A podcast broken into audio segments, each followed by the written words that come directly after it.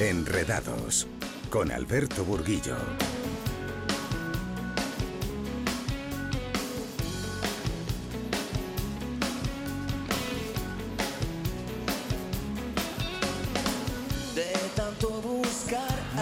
Noches, escuchas Enredados, Onda Madrid 101.3 y 106 de la FM. En la realización, controlando todos los aspectos técnicos, Raúl Moles. Os habla Alberto Burguillo en nombre de todo el equipo de Enredados. Te acompañamos todos los martes de 9 a 10 de la noche, no nos falles. Y puedes seguirnos desde cualquier parte del mundo en www.ondamadrid.es. También puedes eh, llevarte el podcast a casa y escucharnos en cualquier parte si no has llegado a tiempo. Y puedes ponerte en contacto con nosotros a través de nuestra cuenta de correo electrónico. Toma muy buena nota, enredados.ondamadrid.es. Y no te vayas muy lejos porque comenzamos.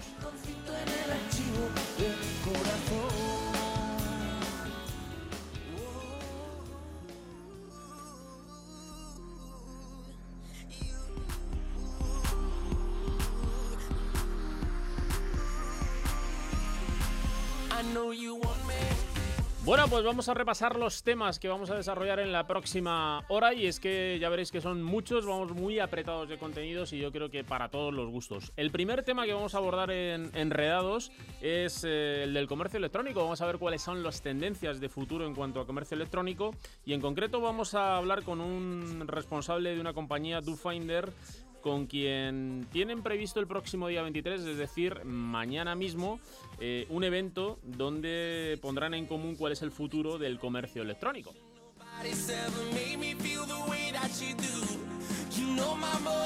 Ya sabéis que en esto de la vida misma no nos fiamos los unos de los otros. En el mundo digital siempre necesitamos de un tercero, es decir, eh, alguien que garantice que realmente somos nosotros y esto se suele hacer con diferentes técnicas y mucho seguro que habéis oído hablar de los certificados digitales, que hay un tercero que garantiza que realmente eres tú quien te relacionas con algún tipo de administración, haces algún tipo de trámite. También en los últimos tiempos habéis oído hablar del blockchain. Pues bien, el próximo 14 de junio se celebra en Madrid un evento relacionado con eh, todas las posibilidades que ofrece esta tecnología. De ello hablaremos hoy en Enredados.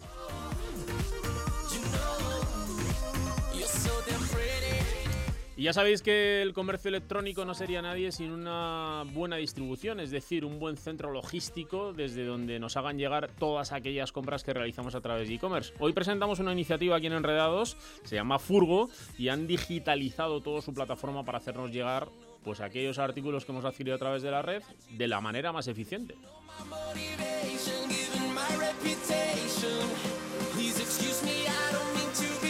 También la seguridad es importante en Enredados y hoy vamos a comentar con un responsable de Fortinet eh, por qué una de cuatro, cuatro organizaciones ha sido afectada por malware para explotar software de criptomonedas.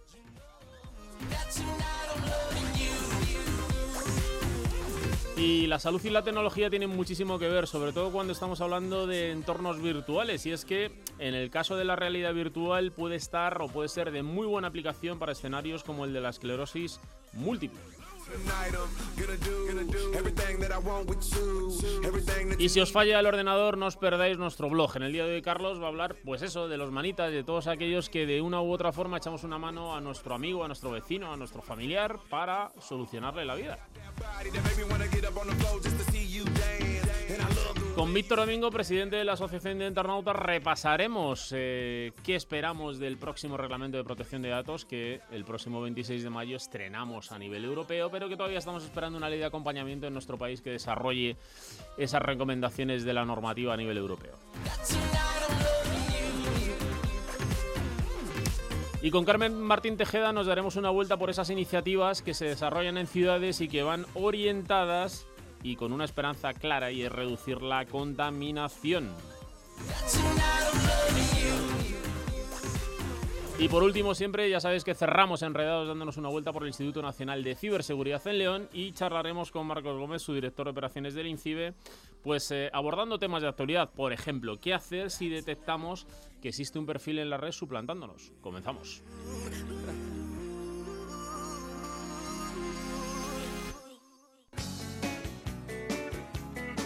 Enredados con Alberto Burguillo. En Onda Madrid.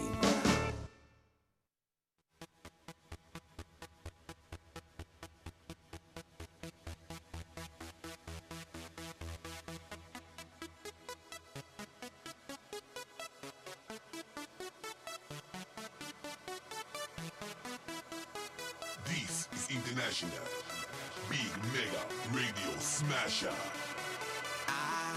Bueno, os lo contábamos en nuestro sumario y es que mañana mismo, 23 de mayo, va a tener eh, lugar un encuentro aquí en nuestra ciudad donde se va a hablar acerca del futuro del comercio electrónico. Y hoy tenemos en primicia en Enredados a José Romero, director de comunicación y marketing de DoFinder, eh, quien nos va a adelantar cuáles son los contenidos que se van a desarrollar en este encuentro.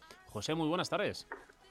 Hola, buenas tardes Alberto, encantado de estar con vosotros. Pues un placer para nosotros también y ya sabes que esta es la radio pública de la Comunidad de Madrid y está abierta para todos los ciudadanos, con lo cual estamos deseando escuchar cuáles van a ser de alguna forma la guía de aquello que vais a tratar mañana en el encuentro acerca de la transformación del comercio electrónico y qué nos espera, qué vamos a descubrir en próximo, a corto, a medio y a largo plazo en el futuro en el comercio electrónico, perdón. Pues mira, está todo muy enfocado en, en, la transformación digital. Todos los retailers online están muy, muy, muy enfocados en mejorar sobre todo la, la experiencia de compra de, del visitante que va uh -huh. a su web. En ese aspecto, nosotros queremos ayudar a todos los retailers online de DoFinder a, a mejorar esa experiencia de compra. Está claro que al final lo que hay que poner es eh, las cosas sencillas, ¿no? A, a, aquel que está adquiriendo un bien o servicio a través de una plataforma de e-commerce, ¿no?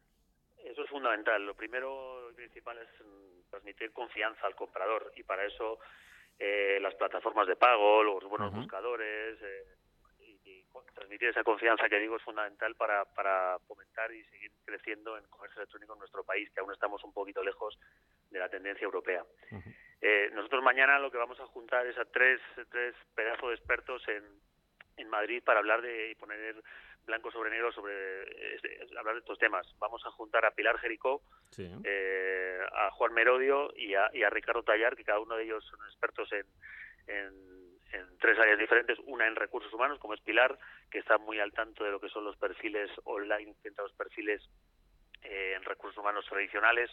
Otro es Juan, Juan Merodio, que es experto en marketing digital y bloguero. Sí, y ha Ricardo, colaborado en alguna ocasión con nosotros aquí en Enredados. Sí, mm. me, me, consta, me consta, sí. es, un, es un fenómeno.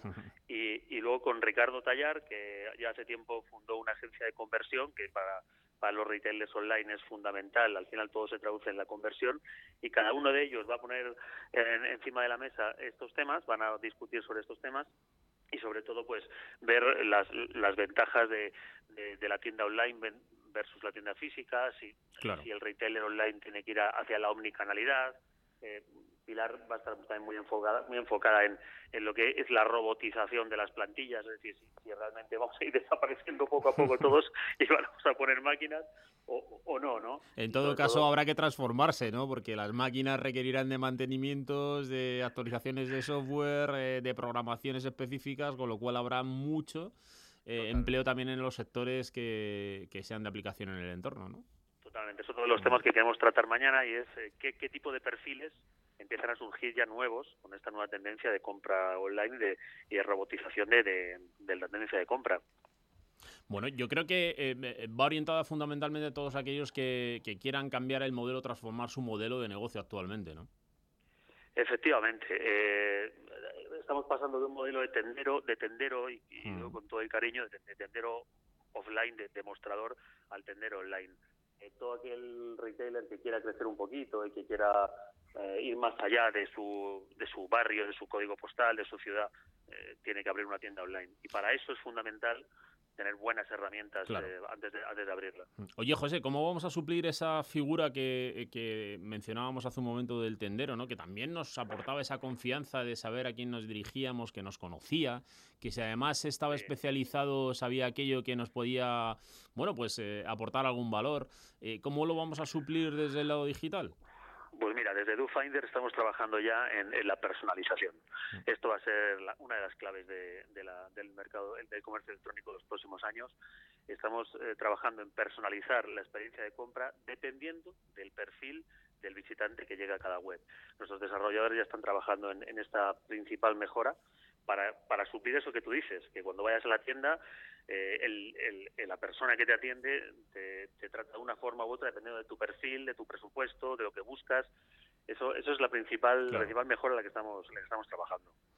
Oye, eh, José, ¿vais a tratar temas relacionados con el reglamento de protección de datos europeo que estrenamos ya mismo a la vuelta de la esquina? Porque será de, tendrá mucho impacto en este sector, ¿no? Sí, sí, sí.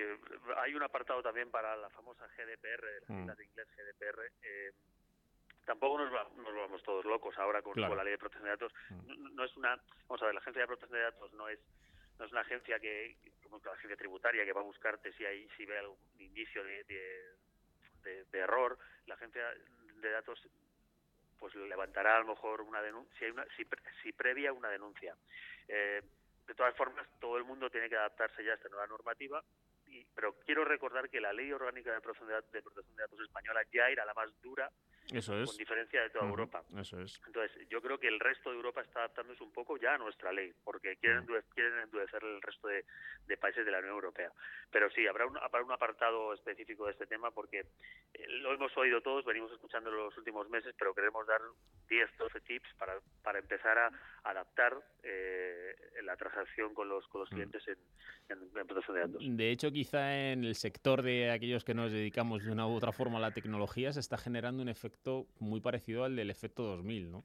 Eh, estamos, llevamos tres meses todos eh, bueno, en bucle con el tema de la GDPR, ¿no? O, la famosa ley de cookies. Que, sí, también, pues, eso es. Entonces, bueno, eh, no, no, ya digo, no nos vamos a dar locos, no cambiemos nuestros negocios no le demos la vuelta a nuestros negocios, hay que adaptarse, pero hay expertos que nos, nos están ayudando absolutamente a todas las empresas a, adaptarnos a esta nueva normativa que ya te digo que para, para, para, España no va a ser tan complicado porque venimos de una ley que permitía poca poca broma con, con los datos. sí, señor. Bueno, vamos a recordar, eh, el evento se celebra mañana 23 de mayo a las 19.30 y en la sala Cómo Saber Cómo. Eh, ¿En dónde? En Pradillo 60, eso es, sí tengo aquí el dato, en Pradillo 60. Y también pueden encontrar nuestros clientes más información en vuestro web, ¿no? En www.dufinder.com. Ahí tienen, tienen, toda la información y tienen toda la información sobre nuestro, nuestro buscador, que al final como nuestro buscador lo que hace es ayudar a los retailers online a vender más. Es nuestra principal, nuestra principal función, nuestro principal objetivo. Y sí, mañana, a partir de las siete y media, juntamos a estos tres fenómenos, moderados por José Luis Izquierdo, el Mago More, que tiene muchísimas tablas en este tipo de eventos. Sí, señor. Y, hemos conseguido juntar cerca de 80 empresas muy, muy grandes eh, para que bueno nos conozcan un poquito mejor, disfruten de una velada súper agradable y bueno y, se vayan a casa pensando en, cómo seguir mejorando sus, sus online. Claro que sí. Bueno, pues eh, José Romero es director de comunicación y marketing de DoFinder. Muchísimas gracias y que vaya todo muy bien mañana. Un abrazo. Gracias, Alberto. Encantado de estar con vosotros. Adiós.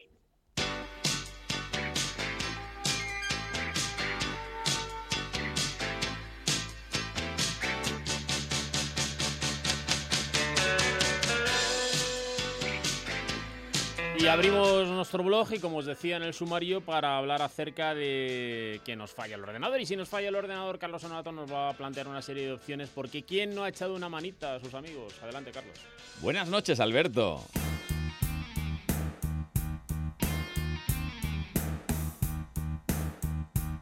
No te lo vas a creer, te voy a contar una cosa.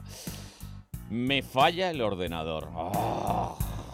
¿Y qué es lo más fácil? Pues nada, llamada al servicio técnico, porque yo no sé qué pasa con la primavera, que en este tiempo siempre casca algún equipo.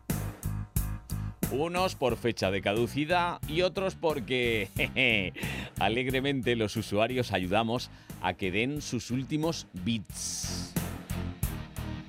Un clásico. Están los que rompen, o mejor dicho, estamos los que rompemos siempre el ordenador y los que los arreglan, que son benditos, benditas. Pero no exageremos, porque al final todo el mundo acaba metiendo la patita. Y no es una metáfora, la de patadas y puñetazos que reciben los sufridos dispositivos. De momento, para informar a los maltratadores, no está demostrado que el célebre tortazo con la mano abierta a la pantalla o el lanzamiento ahí va eso del ratón consiga que se arregle cualquier pequeña avería. No está demostrado. Y lo seguimos haciendo. Otra cosa, en los servicios técnicos saben también que lo de la limpieza no es uno de nuestros fuertes. Y no hablamos de polvo, no, ese polvo, no, no, que además de antiestético, obstruye ventiladores y provoca un sobrecalentamiento de los componentes. No hablamos de polvo, no. Hablamos de líquidos, líquidos que caen en los teclados. Y no todos son agua. Hablamos de migas, esas que tienen vida propia. Todo contribuye a cortar la vida de nuestros equipos, pero si encima ayudamos con el software, ya no te quiero ni contar.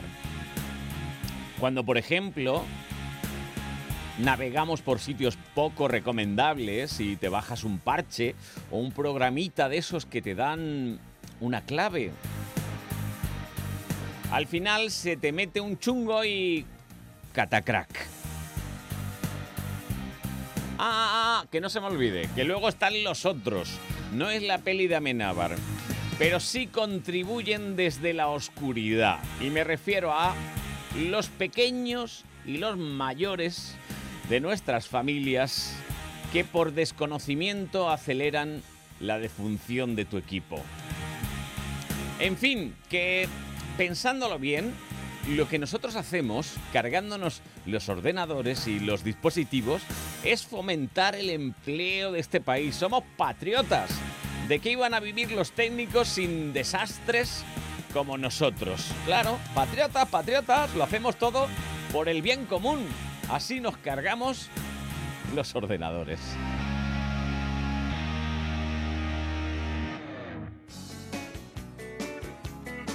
Enredados con Alberto Burguillo. En Onda Madrid.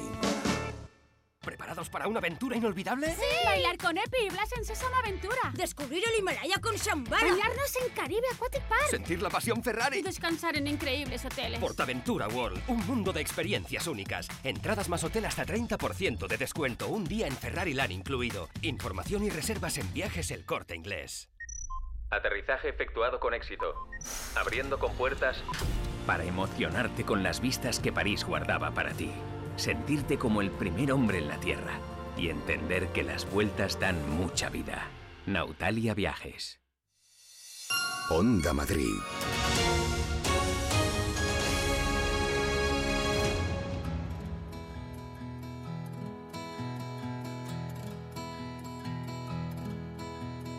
Yo.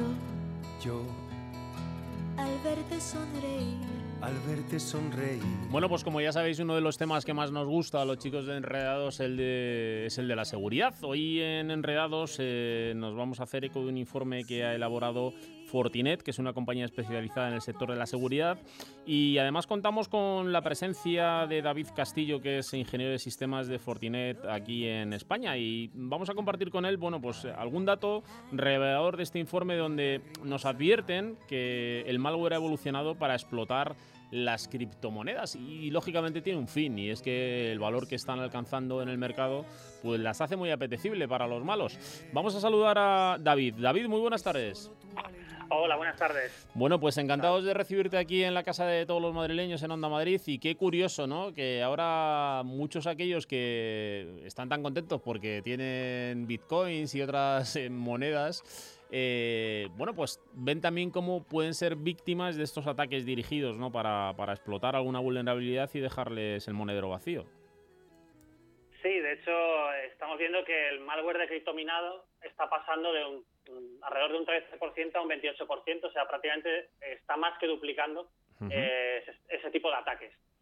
De hecho, hay dos tipos de ataques. Un ataque es el que intenta robarte, digamos, eh, esa cartera de criptomonedas que tiene cada uno, y otro tipo de ataques que lo que hacen es eh, usar los recursos de la víctima o bien la del propio servidor infectado para hacer ese propio minado de datos y sacar beneficios de, de los recursos que está robando, entre comillas, a, esa víctima, ya sea un cliente o un, servidor. Y entonces, ¿qué les podemos decir a nuestros oyentes, a estos que hicieron una inversión en su día en algún valor y, tienen una criptomoneda y, lo que quieren hacer es mantenerla a salvo o al menos dotarse de las herramientas de seguridad que les hagan sentirse confortables? Hombre, por supuesto, tener al día, pues, como siempre decimos, todo el software actualizado, eh, libre de posibles fallos de seguridad y por supuesto tener eh, lo mínimo mínimo es tener un antivirus actualizado y al día eh, para poder eh, prevenir pues todo tipo de malware que, que intenta pues robar credenciales y ahora pues también está bastante de moda pues robar esas carteras. Porque al final uno de los problemas que tenemos es que las criptomonedas una gran fama la gran fama que tienen es entre otras cosas porque es anónima. En principio nadie es dueño eh, no es una entidad, un usuario, una persona física dueña de esa cartera de criptomonedas. Eso se basa en el anonimato. Entonces, si te roban la cartera de criptomoneda, no tienes manera ninguna de demostrar que es tuya. Entonces, ese es el principal problema, digamos el principal y, importantísimo, ¿no? Porque en este caso no tienes a quién denunciarle exactamente lo que, lo que mencionabas, ¿no? Que nos ha desaparecido el monedero con nuestras monedas. Eh, eh, entiendo que esto se debe, lógicamente, al valor que van tomando estas, eh, este tipo de, monedas ¿no? en la red y que la cotización va subiendo, como hemos visto en los últimos dos años, y claro, les hace muy apetecibles para todos aquellos que quieran explotar y acceder a ellas, ¿no? Sí, de hecho, hay un caso muy curioso que es una, una página web legítima que se llama CoinHype, que básicamente se basa en el principio de, en vez de poner banners de publicidad en tu página web, pon un software, entre comillas, legítimo de minado. Entonces, cada visitante de esa página web va a ir a esa página web y, curiosamente, si no advierte la página web, va a estar minando monedas para ese dueño de esa página web. ¿Qué están haciendo los atacantes, los, eh, los hackers, digamos? Directamente cogen ese software legítimo y lo usan para infectar eh, pues esos servidores web víctimas. Entonces, pues tú te vas a un sitio legítimo que ha sido atacado y sin tú saberlo estás minando datos, estás eh, haciendo ganar dinero a ese hacker que ha infectado esa página web. Madre mía. Pues la verdad que se lo tienen curradito, ¿eh? Sí, sí. Oye, David. Eh, dime. dime, no, no, dime, dime. No, de hecho, un caso muy curioso porque hacemos pilotos de pentesting de seguridad y tenemos productos para proteger páginas web y demás.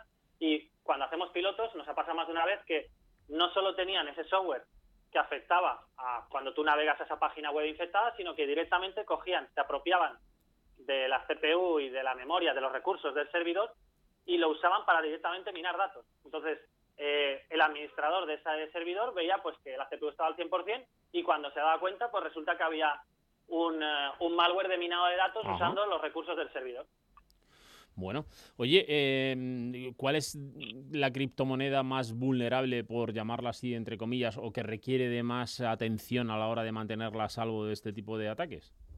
Mm, yo creo que eh, realmente todas son vulnerables, porque todas se basan en el principio de que sean eh, que el usuario sea anónimo, no tenga, eh, al final el dueño es un número, digamos.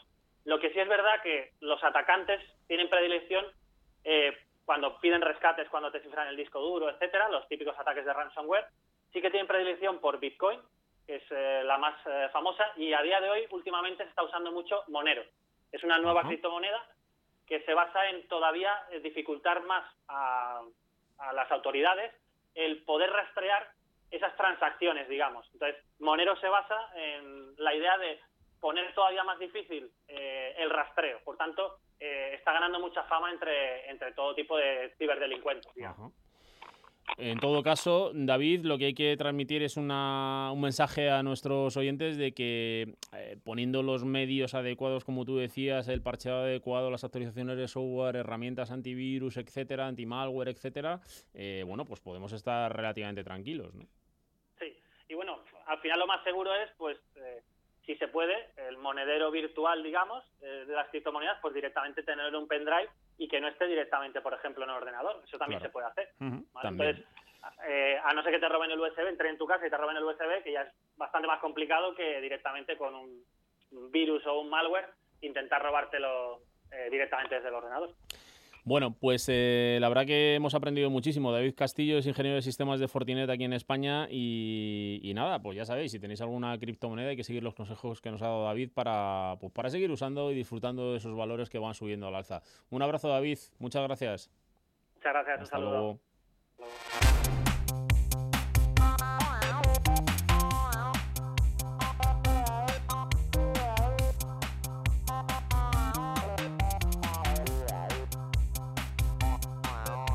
Bueno, pues abrimos la ventana de la red y es que hoy vamos a conocer una tecnología que ha sido desarrollada por un equipo de investigadores españoles y que nos hace mirar al futuro con esperanza porque su objetivo es luchar contra la contaminación. Muy buenas, Carmen. Muy buenas, Alberto.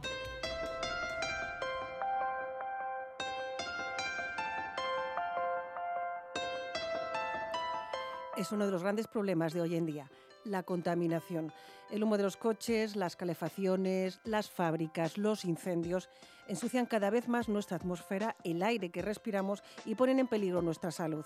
Un equipo de investigadores de la Universidad de Alcalá de Henares, dirigido por el catedrático de Ingeniería Mecánica José Luis Pérez Díaz, ha creado una tecnología llamada Counterfug, el primer sistema para limpiar la contaminación solamente con agua y aire. Consiste en utilizar pequeñas gotitas de agua, una niebla, dispersas en aire y que nos permiten lavar y eliminar cualquier otra contaminación que haya en el aire, tanto de tipo partículas como pueden ser el humo de, los coches o, como puede ser humo de un incendio o, partículas que nos hayan soltado eh, pues con un accidente o, a propósito, ¿no?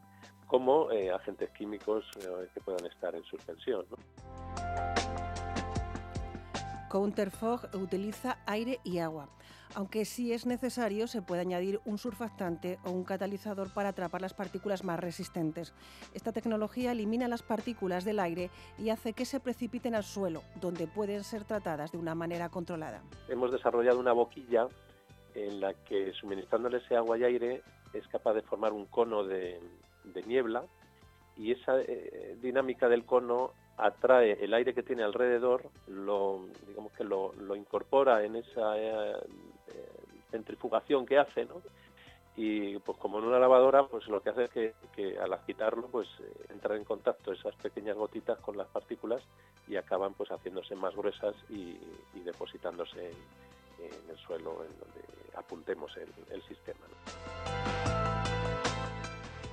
La tecnología Counterfog es capaz de atrapar las partículas contaminantes que emite un motor diésel. También pues sirve para poder eh, protegernos frente a posibles nubes tóxicas o posibles escapes de, estas sustancias y luego además pues, pues, puede servir pues incluso para disipar también nieblas eh, que se formen naturales o artificiales y, la contaminación eh, más normal que tenemos a nuestro alrededor, que son las partículas en suspensión que vienen del tráfico y de calefacción. Se han realizado ensayos tanto en laboratorio como en exteriores y en diferentes condiciones atmosféricas. Hay muchas aplicaciones para esta tecnología, tanto en el exterior como en el interior, y es muy eficaz en lugares de difícil ventilación como minas subterráneas o incendios en el interior de edificios. En el interior se trata de limpiar perfectamente el aire que tenga contenido en el edificio, mientras que en el exterior por pues, lo que se puede hacer es tipo de barrera o tipo de contención que va mm, pues limpiando o, evitando que los contaminantes pasen a una determinada zona. Como siempre, hay mucho trabajo duro detrás de la tecnología. La idea original de Counterfog surgió hace seis años. Bueno, hemos presentado en, total nueve patentes en este proyecto, de diversos aspectos que se han desarrollado, y, y, ahora estamos en la fase de, estamos iniciando la constitución de una empresa de base tecnológica en la Universidad de Alcalá para poder eh, pues ofrecer esto no solo en España, sino en toda Europa y en todo el mundo. La tecnología Counterfog limpia la contaminación y la toxicidad del aire y lo hace de una manera respetuosa con el medio ambiente, porque utiliza sustancias inocuas y minimiza los residuos. Y consigue además algo que hasta ahora nadie había conseguido, limpiar el aire contaminado de la atmósfera de una manera eficiente.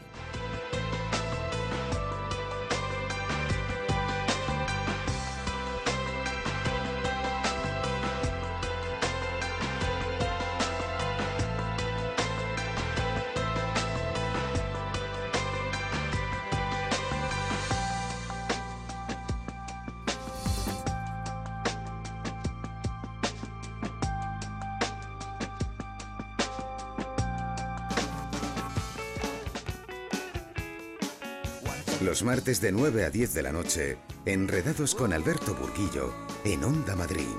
101.3 y 106 FM.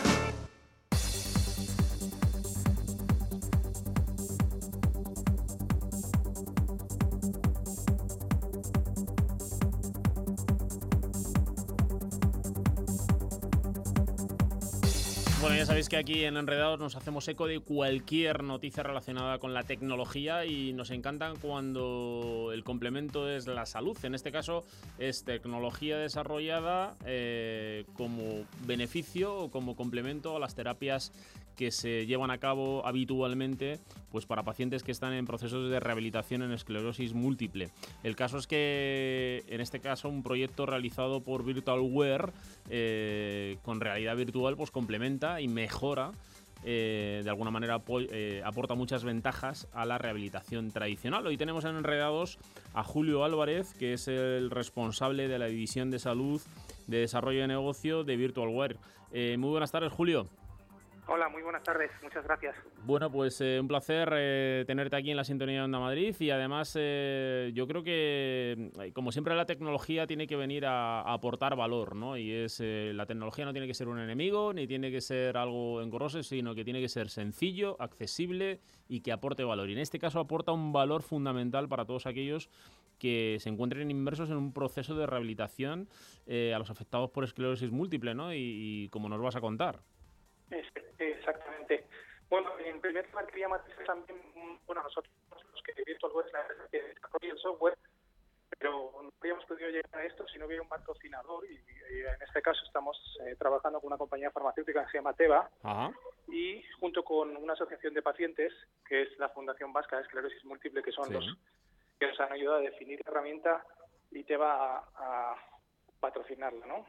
Y y como bien dices, tiene que ser fácil, tiene que ser eh, accesible, pero si fuera, pero si además es divertido, pues todavía Mucho mejor. Porque, claro que sí. Claro, aquí estamos hablando de pacientes que tienen una enfermedad crónica, es una enfermedad degenerativa, es una enfermedad del sistema nervioso central y, son gente que tiene que hacer rehabilitación continua porque, bueno, porque esta enfermedad puede mejorar con el paso del tiempo o puedes eh, atrasar eh, en la progresión de la discapacidad y la rehabilitación está indicada eh, siempre en este tipo de pacientes. Entonces, bueno, nosotros lo que hacemos es aportar una herramienta más al arsenal de herramientas que existen actualmente para rehabilitación, pero es con un componente completamente diferente. Claro que sí. Bueno, eh, vamos a contar en qué consiste, ¿no? Porque eh, es usar la realidad virtual aplicada a estos procesos de rehabilitación, ¿no? Con lo cual, pues mm, no solamente les aporta muchas ventajas, sino como tú decías, si es divertido, entretenido y motivante, pues mucho mejor, porque va a favorecer el camino de la rehabilitación, ¿no? Claro. Tú imagínate que estás, por ejemplo, estás eh, eh, que tú te pones un casco de realidad virtual y te puedes sumergir en un ambiente, en un escenario completamente diferente. Un escenario, pues, pues que podría ser, pues, yo qué sé, eh, algo que evoque actividades de la vida cotidiana, como es el caso, por ejemplo. Nosotros, lo que siempre se exige o lo que siempre se pide en rehabilitación para este tipo de pacientes es que se intente reproducir actividades de la vida cotidiana. Y en ese sentido, pues nosotros hemos utilizado con el asesoramiento de, los expertos también de neurólogos y fisioterapeutas, pues el escenario de la cocina, por ejemplo. Entonces, los, los usuarios, los pacientes, eh, se sumergen dentro de un escenario de cocina y tienen que, tienen que hacer una serie de recetas de cocina con niveles de dificultad diferentes. Y bueno. claro, entonces eh, utilizan utilizan sus, sus utilizan eh, el mando que tiene este dispositivo y, pueden ir cogiendo ingredientes. Eh, los ingredientes que no están tienen que ir a comprarlos al supermercado y luego tienen que pagarlos. Entonces trabajan diferentes dominios cognitivos que es lo que lo que les ayuda a rehabilitarse de, alguna manera a través de estas tecnologías tan innovadoras. Sí, además va, eso va a favorecer la integración cognitiva y motora, ¿no? Porque van a desarrollar eh, en un entorno adaptado totalmente para ellos, pues eh, sus necesidades en, en cada una de las aristas en ese proceso de rehabilitación que van a tener, ¿no? Exactamente. Aquí intentamos tocar el mayor número de dominios posibles y si además somos capaces de hacer que los usuarios, las personas usuarias, hagan algún tipo de ejercicio físico, pues estamos combinando en, una misma herramienta dos tipos de rehabilitación que son absolutamente necesarias para este tipo de pacientes. Oye, Pero el componente, sí. Cuéntanos un poco cómo ha sido o cuál ha sido la, acogida. ¿Estáis en fase piloto, en un colectivo reducido o ya está implantado el proceso en la unidad de rehabilitación para este tipo de pacientes? Bueno, como todas las, como todas las herramientas de este tipo, estamos, estamos eh, entrando en un terreno pues que hay, hay, hay cosas que están eh, probadas y otras que no, ¿no? Entonces, eh, nosotros, nosotros cuando nos lanzamos una aventura de estas, pues eh, tenemos que contar con el patrocinio y con la ayuda de entidades, bueno, como en este caso la compañía Teva y con la Asociación de Pacientes de Esclerosis Múltiple de Vizcaya, y, y, tenemos que lanzarnos, pero las, las, esto es un prototipo, o sea, las cosas se prueban, ¿no? Y después, si, si se validan y si funcionan, pues, eh, pues mucho mejor, ¿no? Una herramienta más. Ahora mismo estamos en fase de validación de la herramienta con, con, a través de un estudio clínico que estamos haciendo junto con el Hospital de, de Basurto, en Bilbao y, y, con, y con una serie de 20 pacientes más o menos. Estamos en esa fase. Y, bueno, eh, aparentemente pues tiene muy buena pinta.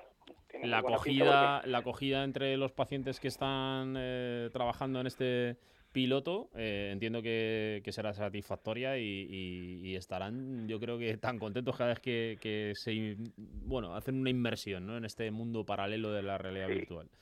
Claro, ahí, la, ahí sí que es verdad que sí que tenemos cosas más probadas, ¿no? O sea, eh, ya hemos probado hace mucho tiempo el efecto que tiene sumergir a un paciente dentro de un entorno de realidad virtual o un sistema que te captura el movimiento y tú te veas en una pantalla y, claro, la acogida es tremenda porque como, como, como te contaba, este tipo de pacientes tiene que hacer rehabilitación, la, la, rehabilitación nos guste o no nos guste, hay componentes de la rehabilitación que son aburridos, son repetitivos, esto viene aquí y, es como, como un giro completo, ¿no? Eh, ¿no? ¿no? estoy hablando de que sea más eficaz o no, de hecho eh, probablemente sea igual de eficaz, pero la importancia está en esa, es como los medicamentos, ¿no?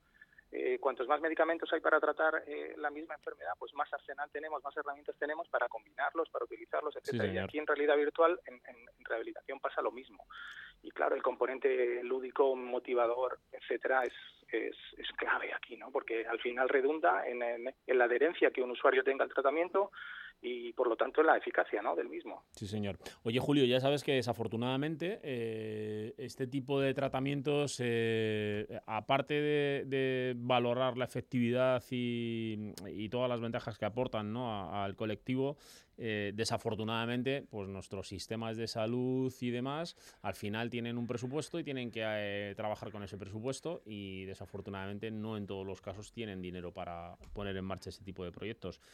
¿Tú crees que este sistema, eh, primero, puede ser caro, puede ser barato? Eh, ¿Será de aplicación extensiva en nuestro sistema de salud si finalmente se demuestra que aporta muchas ventajas en estos procesos? En esa, esos, esos puntos son muy buenos los que mm. sacas justamente ahora. En esa guerra estamos, no es una guerra, nosotros estamos casi en un proceso de evangelización de todo esto, ¿no? O sea, nosotros estamos convencidos y además probablemente en España estemos en un nivel muy avanzado de estas tecnologías. Estamos convencidos de que tarde o temprano estas cosas serán prescritas, como quien prescribe un medicamento, ¿no? Estas tecnologías serán prescritas y, y, y, se demostrará.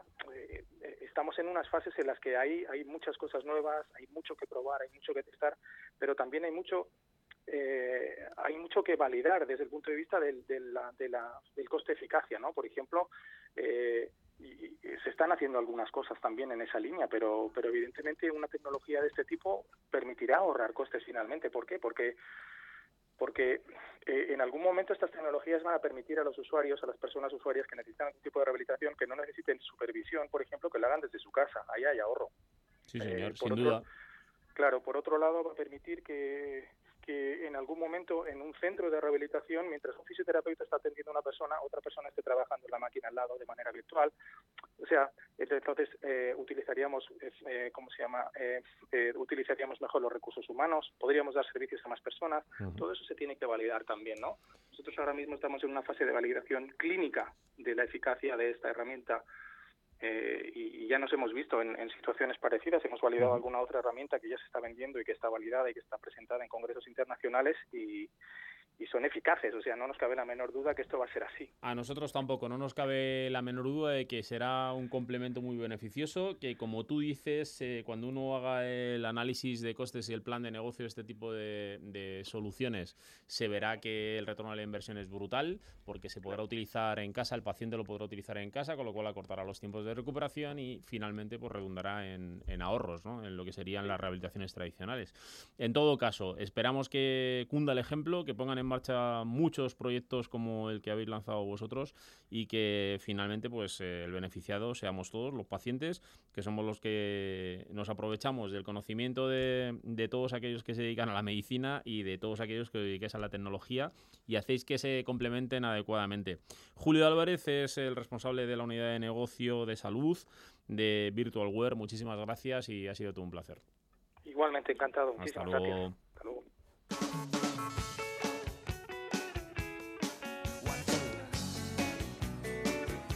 Los martes de 9 a 10 de la noche, Enredados con Alberto Burguillo, en Onda Madrid.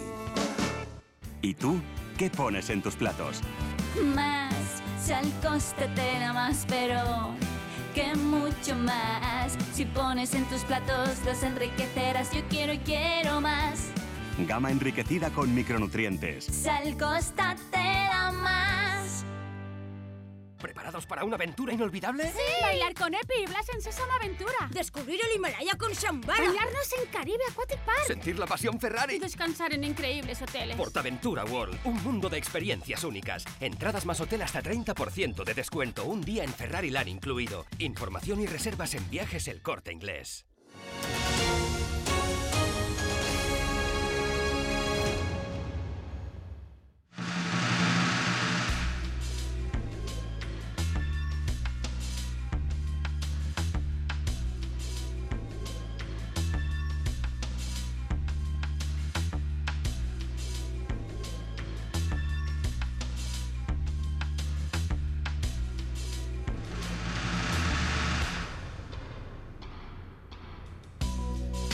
Y ahora ha llegado el momento de repasar algunos de los temas de actualidad eh, que más nos preocupan a los internautas. Y me decía nuestro amigo Víctor Domingo, presidente de la Asociación de Internautas, perdón, si será capaz la Agencia Española de Protección de Datos de salvaguardar nuestra privacidad online con el nuevo reglamento, el RGPD, que tan de moda está y que parece, ya os decía hace un ratito, esto del efecto 2000 que sufrimos los técnicos, la comunidad tecnológica hace unos añitos.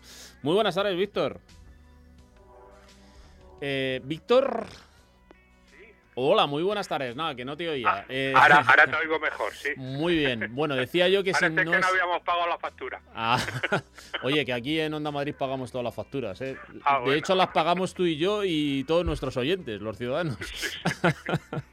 bueno, eh, eh, decía yo si no estamos ante otro efecto 2000, ¿no? El que estamos, mm, sobre todo, mm, todos los que nos dedicamos de una u otra forma eh, a la tecnología y tenemos que implantar procedimientos, controles, no te digo ya los que se dedican a temas legales o temas de seguridad, ¿no?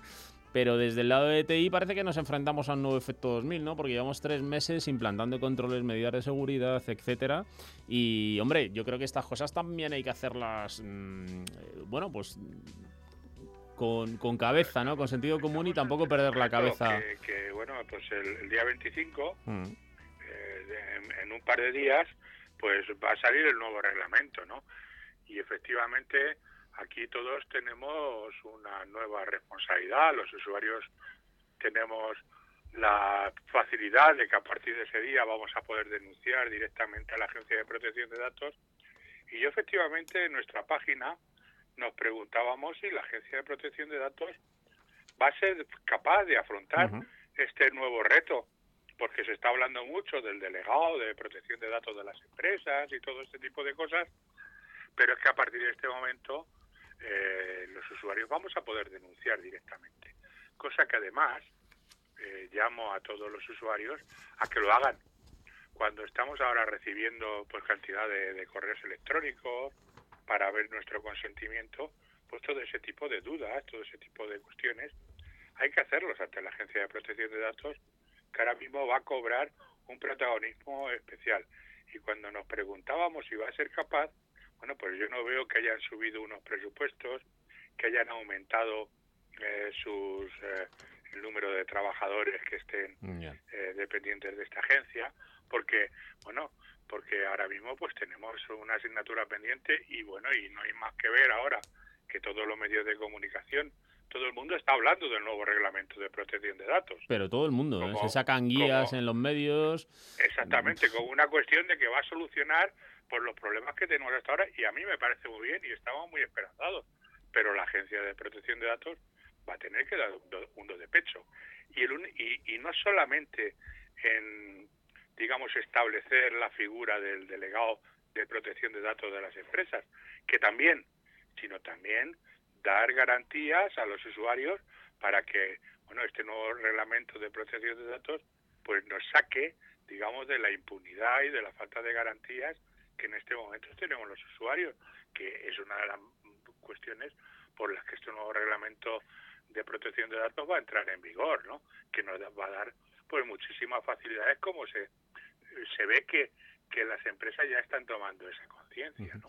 Luego hay otros, Víctor, que nos dicen eh, que ya España contaba con una ley de protección de datos, eh, bueno, pues que era muy restrictiva eh, y, que, y que de alguna forma pues los países de la Unión Europea van a tener más problemas que, nosotros. ¿no? Eso depende del, del, cristal con el que se miren estas cosas, ¿no? Pero es que cambia, yo, yo le decía hace un ratito eh, aquí a nuestros oyentes que, claro, que el, marco cambia radicalmente. Pasamos de la pura reactividad a la proactividad, ¿no? Claro, y además aquí los usuarios vamos a tener un papel protagonista que hasta este momento no teníamos, porque de alguna manera ahora estábamos un poco a expensas de lo que las empresas quisieran hacer con nosotros, pero a nosotros vamos a poder tener, vamos a poder tener la posibilidad de poder reaccionar y de poner, poder tener algún control sobre esos datos que las empresas tienen de nosotros. Porque ahora pues se puede decir que quiten ustedes esos datos de ahí, que no son míos, ¿por qué los han cogido? Oiga, si vamos a hacer una portabilidad, no utilicen esos eh, datos para esa portabilidad y además, fundamentalmente, poder denunciar.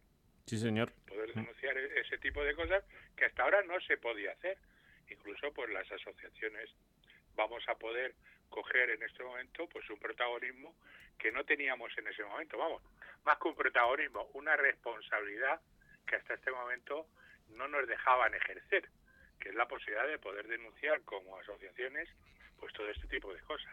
Bueno, eh, en todo caso, eh, vamos a ir viéndolo porque ya decíamos que hay un día 25, pero luego hay un 26, un 27, un 28, un 29. Es decir, que todos los días.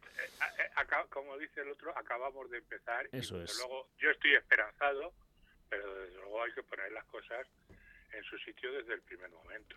¿no? Y desde luego, yo lo que no veo es que la Agencia de Protección de Datos pues haya cogido ese esa posibilidad y esa argumentación desde el punto de vista técnico, burocrático y de, de, bueno, pues de, de, fichar a más gente, de, bueno, de tener ese, poder hacer ese control. Y espero, y desde luego nosotros vamos a apoyar a la Agencia de Protección de Datos en la medida de nuestras posibilidades, en este sentido de que la Agencia de Protección de Datos esté a la altura de lo que este nuevo reglamento le va a exigir a la hora de garantizar el control de los datos de los usuarios españoles. señor, nosotros también lo esperamos porque iría en beneficio de todos los internautas. Eh, Víctor, queríamos comentar contigo dos temas que nos proponías y son dos datos y yo creo que son importantes para nuestros oyentes. Y es que hay eh, dos museos, el Prado y el Reina Sofía, que lideran el ranking de los museos por seguidores en Twitter. Y hay otra fundación, en este caso la Caixa, que es la más seguida en temas de acción social, ¿no?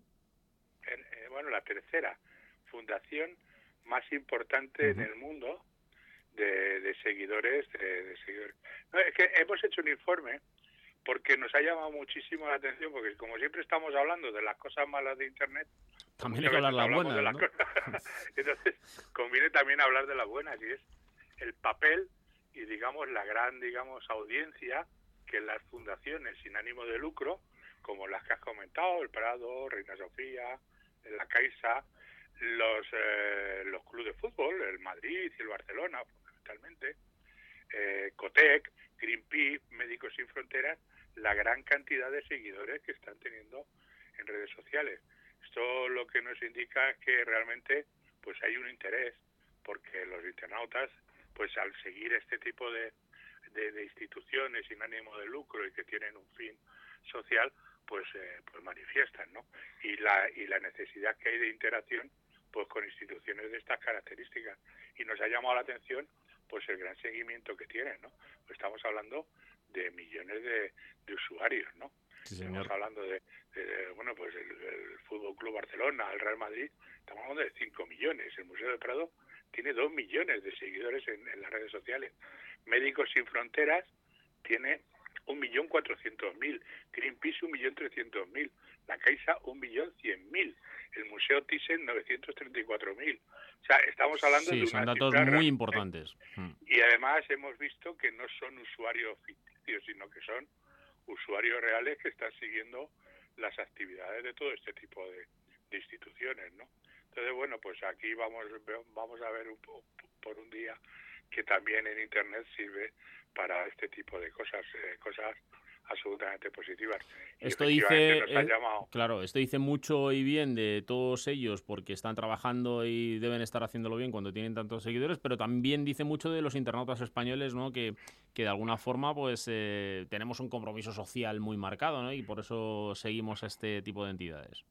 Sí, aquí se marcan dos aspectos. Uno, el interés y, digamos, el efecto o, el interés solidario que, que tenemos los internautas para este tipo de, de actividades y de, y de todo lo que están planteando, pero también esto indica que todas estas fundaciones, porque hay muchísimas más, pero las que hemos visto son fundaciones que están trabajando Internet y están trabajando Internet de una manera positiva y sin entrar, digamos, en el torticerismo este de los partidos políticos donde están tratando de generar una opinión y de generar eh, muchas veces discusiones baldías y discusiones interesadas, sino que están tratando de, que su actividad social, que se supone que es positiva, en cualquier caso, eh, pues llegue al máximo número de gente, ¿no? Y que están entendiendo Internet pues como una herramienta de comunicación que posiblemente con los medios de comunicación tradicionales no tendrían en la misma medida. O por lo menos no le saldría tan barata como, como lo están haciendo en Internet. ¿no? Sí, señor. Que eso es una de las cosas que de las que siempre estamos hablando, de la posibilidad de interactuación y de interactividad que Internet le da a cualquier tipo de organización. Pues claro que sí. Víctor, te tengo que dejar que tengo a Marcos llamando a la puerta. Eh, la semana que viene. ya se oído los golpes, ¿no? Tocando la puerta. Bueno, pues eh, la semana que viene seguimos hablando. Un abrazo. Un abrazo, Alberto. Hasta luego.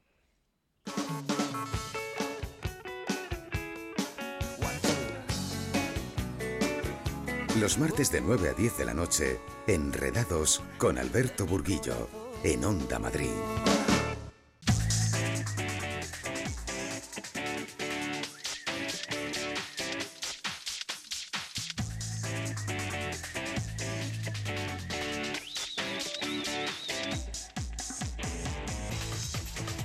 Bueno, pues poco a poco vamos llegando a la recta final de Enredados y como siempre nos damos una vuelta por el Instituto Nacional de Ciberseguridad para saludar a nuestro amigo Marcos Gómez, su director de operaciones del INCIBE. Muy buenas tardes, Marcos. Muy buenas tardes, Roberto. Muy buenas tardes a todos. Bueno, pues una semana muy interesante tecnológicamente hablando, futbolísticamente también. Felicidades, campeón de la Europa League. Felicidades igualmente a todos los atléticos y a todos los pupas. Y, bueno, ya estamos, ¿eh? levantando un trofeo a final de temporada que no todos lo pueden decir. Al menos en Madrid de momento solamente lo podemos decir los atléticos. Ya veremos. Y, acabando segundos y todo eso, ¿no? Que se dice. Pero bueno, muy bien, muy bien. Que somos humildes, ¿eh? Eso es. Que somos humildes. Eso es. Bueno, no vamos a dar malas noticias. Vamos a darles en positivo hoy eh, una serie de, de, bueno, de señas y recomendaciones a nuestros oyentes. ¿no? En este caso, tú decías, eh, ¿qué haríamos si detectamos un perfil suplantándonos? Pues bueno, básicamente tener claro al menos dos conceptos. Uno, que efectivamente ese perfil nos está suplantando, que no hay un segundo Marcos Gómez en la red y que por lo tanto es un perfil, digamos, eh, legal o legítimo. Y segundo, lo más importante que has dicho es saber qué hacer si ese perfil efectivamente nos está suplantando. Porque suplantar en la red es también un delito, es un delito tecnológico contemplado en el Código Penal y, por lo tanto, al estar tipificado, tipificado puede ser perseguido. Entonces, una vez que hemos visto que, por ejemplo, y es el ejemplo que os ponemos en la OSI, en OSI.es, en la Oficina de Seguridad Internauta, por ejemplo, nos enteramos de que han registrado un perfil con el nombre de Marcos Gómez y una foto que han sacado de Internet en Tinder. Resulta que esto puede ser muy, eh, muy comprometedor Claro, para mí. Bueno, es. pues en Tinder, Facebook, en cualquier red social. Bueno, pues lo que debemos hacer es recopilar las evidencias electrónicas, es decir, coger capturas de pantalla, ver dónde está registrado, enlaces y eso mismo acudir en primer lugar a la propia red social donde hayamos sido suplantados para denunciar que eso es eh, que eso se está se está produciendo y aportar esas evidencias y con muy, muy alta probabilidad la red social es muy sensible a este tipo de casos y suele retirar el contenido. Que no, bueno, podemos denunciarlo frente a la policía, a la Guardia Civil, a través de la página web de la OSI o directamente a través de fuerzas y cuerpos de seguridad del Estado, es decir, de su página web, porque se está cometiendo ese delito. Pero no debemos ponernos nerviosos porque si es demostrable, bueno, pues eh, lo máximo que puede ocurrir es que se estén se estén eh, produciendo eventos de eh, que ataquen a nuestra reputación, eso sí que sería más grave, pero en cualquier en cualquier caso la principal recomendación es quedarnos con esas evidencias de que se está produciendo ese caso para poder denunciarlo. Bueno, pues ya sabéis, una muy buena recomendación. Si seguimos estos pasos en caso de que detectemos una suplantación, pues seguro que, que ponemos remedio. Oye, la semana pasada estuvimos de celebración, celebramos el Día de Internet y, y, bueno, pues tienes algunas cifras que compartir con nosotros desde, el- desde la línea de soporte ¿no? de- del propio INCIDE. Sí, efectivamente, el headline o la línea de ayuda es en 900 116 117, eh, número gratuito que sirve para todos los temas relacionados con problemas de nuestros chavales en nuestros centros educativos o la familia relacionados con Internet, sobre todo problemas de ciberseguridad, de ciberacoso, sexting, todas estas cosas que nos preocupan. Bueno, pues ya eh, con motivo de este día de, de Internet que está cada vez más dedicado a los jóvenes, a los más nativos digitales, a los que saben más de las tecnologías, pues os podemos dar unos datos bastante fidedignos de lo que está pasando en Internet y qué es lo que está preocupando más a nuestros chavales. Por ejemplo, el tema de eh, nuestra privacidad, pues con un 12% de los casos. El tema de mm, abuso de los dispositivos, es decir, el tiempo que estamos con ellos y para cosas eh, que no deberíamos usarlos, pues en un 25% de los casos. Temas muy preocupantes, pues eh, los, los eventos que tienen que ver con el acoso o con la suplantación en la red, como antes he mencionado, que rondan por el 15% de las llamadas. En cualquier caso, estamos viendo que hay muchos chavales que están llamando, recordemos que es un teléfono anónimo, que no se recogen datos de él que está siendo eh, afectado por un incidente de este tipo o una víctima, pero también están llamando a centros educativos y también profesores o padres preocupándose por la situación en la que pueden estar pasando por sus hijos. Os recomendamos que echéis un vistazo a la página de Internet Segura for Kids y s4k.es porque ahí os damos esas cifras, pero os damos las recomendaciones y la línea de ayuda para que podáis acudir en cualquier momento si lo necesitáis. Bueno, y por último, Marcos, y ya vamos muy rapidito porque nos quedamos sin tiempo, y es eh, un dato acerca de los vacíos legales que acaban generando preocupación en el consumidor y que, eh, bueno, pues en Estados Unidos vemos como compañías telefónicas estadounidenses están vendiendo los datos de ubicación de sus clientes, ¿no? Preocupante para ellos, eh, preocupante para nosotros porque entendemos que con la nueva ley de, privacidad, protección de datos eu- europeos, se está poniendo esto no va a pasar, pero es una cosa que nos preocupa porque ha pasado en Estados Unidos, que son punteros, y estamos hablando de que cuatro compañías americanas telefónicas han conseguido, utilizando un vacío legal, vender los datos, los datos de ubicación de sus usuarios a terceros con, evidentemente, fines comerciales o fines de marketing. Y, bueno, pues es, un dato que tenéis en la bitácora en INCIBE, en INCIBE.es o en CERTSI.es, y que, bueno, pues es un dato preocupante porque a nosotros nos interesa saber qué están haciendo los americanos y cómo van a resolver este tema para que no nos pase lo mismo en España o en Europa.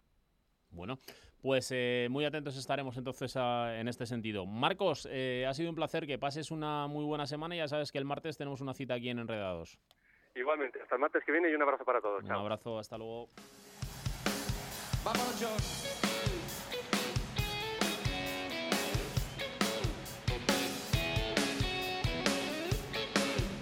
Bueno amigos, pues hemos llegado al final. Si os hemos entretenido, objetivo cumplido. Ya sabéis que podéis seguirnos en nuestro portal en www.ondamadrid.es y llevarte el podcast y escucharlo en cualquier parte si no has llegado a tiempo o quieres recuperar alguno de los contenidos del día de hoy. En la realización ha estado Raúl Moles. Recibo un saludo de Alberto Burguillo en nombre de todo el equipo de Enredados. Pasad una muy buena semana y os espero el martes próximo de 9 a 10 de la noche. Un abrazo.